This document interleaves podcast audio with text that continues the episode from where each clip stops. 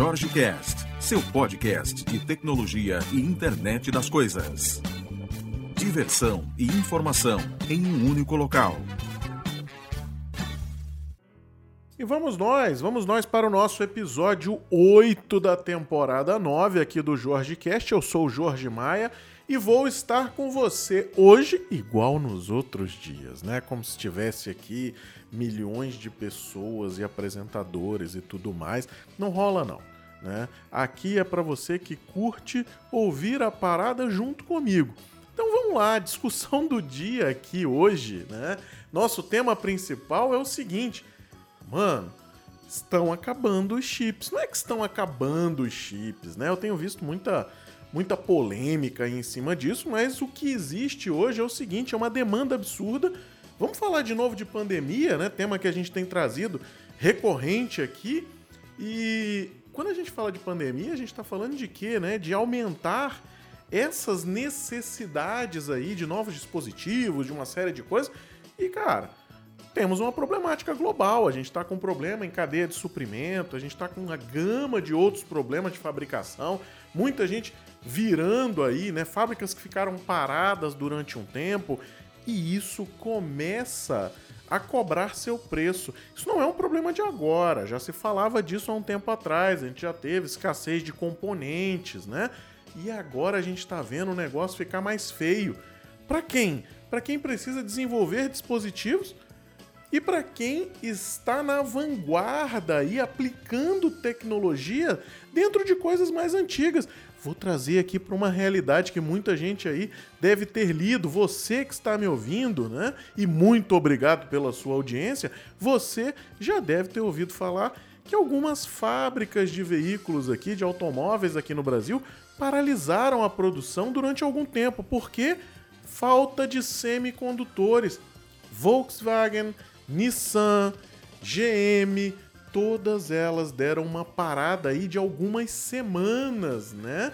Acho que a que parou menos aí foi a Nissan com alguns dias somente, mas veja, olha a problemática nascendo, né? A gente está hoje em uma era onde se fala, meu, vamos voltar agora, teoricamente, à vida normal, né? Vacinação avançando, uma série de coisas avançando, mas a gente está com um modelo de alta tecnologia na rua, uma série de coisas acontecendo para tentar, né, desmobilizar pessoas, ou seja, a gente está vendo o efeito, estão chamando agora o efeito zoom, né? O efeito zoom que vai tirar as viagens de executivos e vai transformar isso em reuniões dentro do Zoom, coisa que a gente viu que funciona. Aula online não funciona, não é? A minha visão é de que não é bom, mas a gente viu que andou alguma coisa, né? Então é, agora a gente está cada vez mais precisando de hardware. E aí vem essa pedrada. E para nós, internet das coisas, isso é um pouco assustador, né? Porque muitas das vezes a gente está falando de desenvolvimento de novos dispositivos, de criar um novo hardware.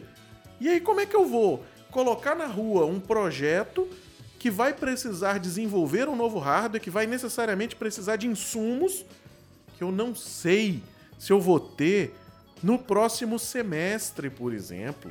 Né? Então isso aí é um negócio muito tenso. Tá? Quando a gente pensa nisso aí, diz assim, não, mas isso é uma coisa passageira, né? Bom, tem muita gente aí falando de final de 2023, já para isso começar a renovar. A gente tem lead time de componente com um ano, com um ano e meio. Quando você vai olhar aí nos, nos grandes fornecedores, nos distribuidores, né? E isso não é aquele, ah, não, claro que tem, isso aí é mais uma coisa, é, isso aí é para nego subir o preço e tal, não sei o que, não é não. Tem gente reservando já e fazendo compra e estocando para produção de primeiro semestre de 2022. Então é, olha, olha o cenário disso aí. Para nós IoT isso é fundamental. Tem que estar tá de olho, né? Você aí que está pensando no seu projeto, comece a olhar o como isso aí está, consulte seu distribuidor, vá verificar como é que está o andamento, né? Às vezes uma troca de componente vai resolver o seu problema, às vezes, né? Muitas das coisas que desapareceram por causa da pandemia vão voltar, né? Sensores de infravermelho, algumas coisas sumiram, desapareceram. Que todo mundo comprou para criar esses novos devices, mas isso aí volta. Isso é sazonal. Agora, criou-se né, um gargalo aí que vai levar um tempo para correr água nesse funil. Então vamos esperar aí para ver o que, que acontece, mas fica aí esse esse alerta, né? Mas com certeza você já deve ter, ter visto alguma coisa. Então dê uma olhada, dê uma pesquisada aí no seu projeto, como é que você anda. Nem tudo é desgraça, né? Então não vamos falar só de coisa ruim, vamos falar também de novas invenções. A Army apresentou recentemente, semana passada, né? Aí ela apresentou um artigo falando de um chip de plástico e que promete fazer a revolução. Cara, que maneiro, né? A gente já tinha visto algumas, algumas ações aí de prototipação, né? Em cima de, de placas flexíveis, né? Que até consegue se fazer produção em cima disso, né? Então a gente já, já fez até alguns protótipos aqui na Crazy Tech Labs usando esse material, que é bem bacana por sinal, tá? Mas agora a ARM vem com essa do chip de plástico. E aí muita gente diz assim, meu, isso é loucura, cara. Não é loucura, né? Isso é um sonho. Então é, ainda é um sonho, como muitas pesquisas, né? Quando você vai para dentro de um, de um laboratório de pesquisa, ali é a grande, grande parte das coisas é sonho. E o que vai definir a colocação dele no mercado é custo, é capacidade de produção, é a efetividade ao que ele se compromete a fazer, né? Mas o que, que interessa é que a gente começou a ouvir falar disso, e olha só que bacana. Quando começa um barulho, por menor que seja, né?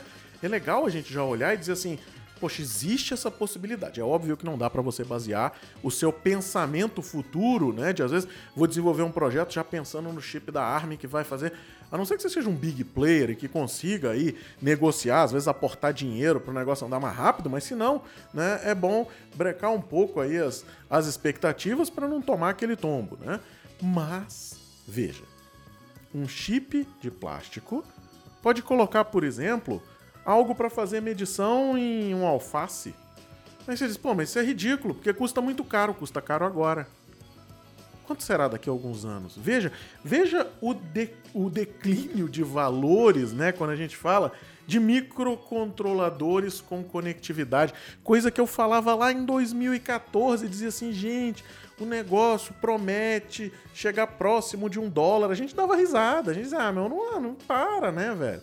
Você tá louco, cara? Não é, né? Agora a gente tá vendo o negócio se aproximar realmente. E aí, a gente vê uma iniciativa como essa aqui como sendo um lance mega ultra interessante. Então, prestem atenção nesse cara, deem uma olhada, né? É, isso foi feito em conjunto com os, com os pesquisadores da ARM e da Pragmatic IC, tá?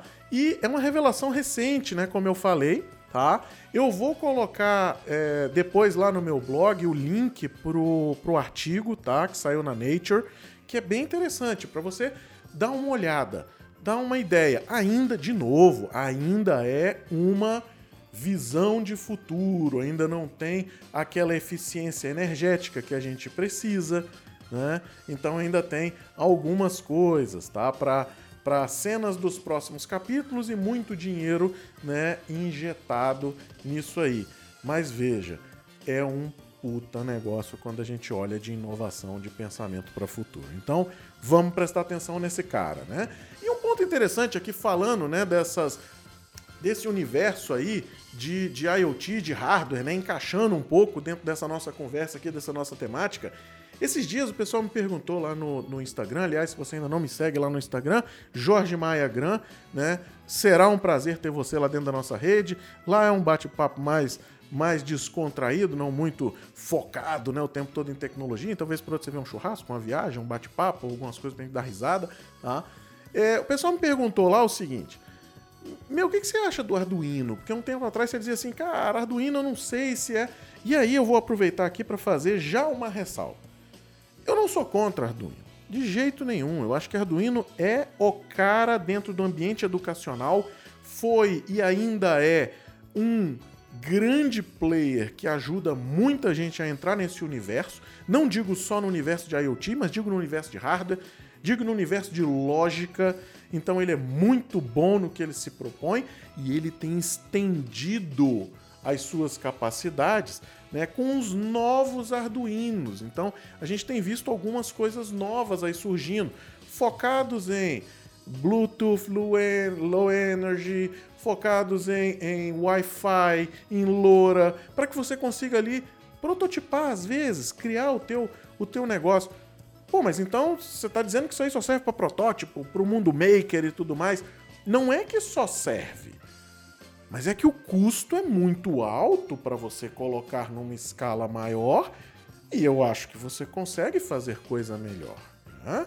Então, por exemplo, eu estava aqui montando a pauta desse nosso bate-papo e aí me deparei com o tal do Arduino Opla IoT Kit. E aí ele é um cara que custa lá fora seus 114 dólares mais as taxas, né? Pô, legal. O que, que vem nesse cara? Vem um ano de nuvem e aí é nesse ponto que eu quero tocar. Esse ponto é um ponto interessante, veja. O que, que vem nele? Vem um kit, vem um Arduino, um Arduino Wi-Fi, uns sensores, um case bem bacana, maneiro. E um ano de nuvem. Por que, que vem um ano de nuvem? Porque é difícil você desacoplar a ideia de internet das coisas da nuvem. E aí é que eu quero abrir o seu olho, você que está me ouvindo aqui agora, né? Que, que parou o seu tempo ou que está fazendo outra coisa, mas está aqui ligado no nosso podcast, para que você abra seus olhos para esse negócio de nuvem. Veja, internet das coisas, é hardware, é dispositivo, tem toda essa problemática que eu estava falando aqui agora, falta componente, não falta componente, é o novo o novo chip de plástico aí que estão que estão lançando, é o novo microcontrolador com funcionalidade X ou Y ou Z, ótimo, maravilhoso. Mas para onde vão esses dados? Não adianta eu ter alguma coisa que se conecta somente no meu telefone celular às vezes. É bobagem, né? Não é bem o que você está buscando. Se você tiver aprendendo, tudo vale. Eu acho que aprendizado não tem mensuração de custo, porque tem algo que é intangível, que é o que você vai aprender com aquilo ali, o quanto aquilo vai gerar de componente para você, para que você desenvolva alguma coisa mais na frente. Então, não faz muito sentido essa questão de vamos balizar o custo do kit de desenvolvimento do Arduino, do fulano, do Beltrano, isso não interessa. Interessa o que, que vai te levar a esse aprendizado. Mas o que, que é importante? Kits novos da Arduino agora, bacana, legal, mas veja que eles estão começando a acoplar numa nuvem. E aí, nesse ponto, você não pode sair fora. Não existe. Eu não quero falar de nuvem, eu não quero falar de conectividade. Então você não quer falar de IoT. Né? Então você vai fugir dessa, dessa linha. Porque se você quiser necessariamente entrar nesse universo de IoT, conectividade é uma premissa. Né? A base é o device. Mas conectividade é uma premissa. E não necessariamente o device tem que ser hardware, hein? Cuidado. Eu posso trabalhar às vezes com device simulado e fazer bastante coisa. Né? Mas conectividade à nuvem sendo uma necessidade, abra seus olhos. Abra seus olhos às vezes para algo que diz assim: eu te dou um ano de nuvem e você coloca todos os seus dados aqui dentro e você está pronto para ir para o mercado e para crescer e para criar seu produto e tudo mais. Opa, mas e se eu precisar de integração X e de Y e de Z e, e, e como é que fica? Ponto importante aqui nessa conversa, né? Pra gente não se alongar muito. LGPD, como é que ficam os dados? Às vezes você está pegando dados sensíveis da ponta. Então é, não é vamos não olhar para esses produtos e tudo mais, mas sim vamos olhar para esses produtos e dizer assim, qual a finalidade de um produto desse? Ele vai me guiar ao desenvolvimento? Vai. Ele vai, às vezes, fazer a minha prova de conceito e vai me fazer muito mais rápido do que se eu tivesse em qualquer outro lugar? Sim, perfeitamente.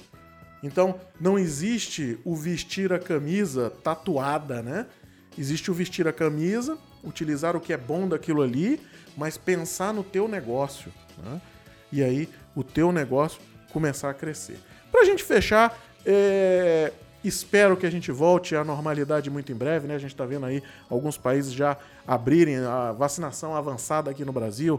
Muito bom, né? Todo mundo se vacinando. Temos aí uma galera bem engajada nessa ideia de, meu, tem vacina? Tem, vamos buscar, né? Não vamos entrar na discussão, o cara que quer escolher, o cara que não quer escolher, isso aí é de cada um. Mas eu achei uma notícia aqui hoje que eu achei é, um, um negócio, cara. Tem pessoas que criam as coisas. Eu não sou contra por exemplo, você ter o seu direito de escolher, né? e dizer assim, cara, eu, eu, não quero, eu não gosto, eu tenho medo, eu não sei, sei lá. Você tem os seus, os seus motivos aí, né, para escolher. E aí eu me deparo com uma app que foi lançada recentemente que chama-se Unjected. E eu disse, pô, mas o que, mas o que diabos é isso, né? É um Tinder de quem não quer vacina. Aí você diz assim, mano, sério? Cara, é muito louco, né? Todo mundo brigando contra um inimigo comum. E aí você vê um negócio como esse. Aí eu trago um ponto aqui pra gente né, cutucar a todo mundo, fazer aí uma provocação, né? As duas grandes stores, né, Apple e Google, bloquearam, né? Fecharam um cerco e disseram, meu, não vai rolar, tá? E acabou, tá? Não vai entrar na, na rede. Então, tá essa briga aí, né? É, a Apple baniu da plataforma, né? E a Google enviou algumas advertências aí e tudo mais. Mas o, o, o que eu acho aqui é o seguinte, pra gente. Eu deixar essa provocação para vocês aí mandarem né, um, um, um, feedback, pode me mandar aí Twitter e tudo mais. O que, que você acha sobre isso aí? Né? Como é que como é que tá a sua o seu olhar hoje sobre esses produtos, né, que a gente está criando e colocando no mercado? e que eles dependem de redes de terceiro. Não estou aqui trazendo a temática do é certo ou é errado o banimento desse cara. Eu tenho a minha visão de que você deve se vacinar. Já tomei a minha primeira, vou tomar a segunda agora, para conseguir voltar a viajar, para conseguir voltar para eventos presenciais e tudo mais, né? Que é o que a gente gosta de fazer, gosta de estar junto da comunidade e tudo. Então sou favorável à vacina. Agora, o quanto a gente está hoje, né? dentro dessas coisas. E aí vem a, a temática, né, que eu, que eu gosto muito de, de provocar todo mundo, que é o seguinte: o quanto a tua aplicação está presa a um negócio como esse? O quanto o teu device está preso numa plataforma de terceiros? E não digo uma nuvem, eu digo uma plataforma. O quanto essa plataforma é parceira realmente, né? Você balizou isso? Eu conheço plataformas que são excelentes e que são às vezes a melhor saída para a pessoa tocar o seu business. Ou seja, ela tem uma aderência muito boa, você consegue levar seu produto para dentro daquela plataforma, ela é uma, uma parceria ganha-ganha, todo mundo se dá bem. Então, cara, não tem por que fugir disso aí. Né? Não é vamos reinventar pedra em tudo e tudo mais. Mas é o quanto você, e eu deixo aí essa provocação, o quanto você está dependente de outra plataforma para o seu negócio aí digital, para o seu negócio de IoT, né, que é a nossa pegada aqui, o quanto. E aí, como é que você precifica esse risco, né? Como é que você audita essa problemática? Então, para a gente discutir aí depois, com certeza, em um evento presencial que vai acontecer muito em breve, quando a gente encerrar esse capítulo ruim aí da história que é o Covid-19. Bom, meu muito obrigado pela sua audiência. Espero você na próxima semana. Tivemos uns atrasozinhos aí, muita, muita correria, mas estamos voltando pro trilho de novo. Né? Semana que vem estamos aí com um novo episódio. Grande abraço, obrigado pela audiência novamente.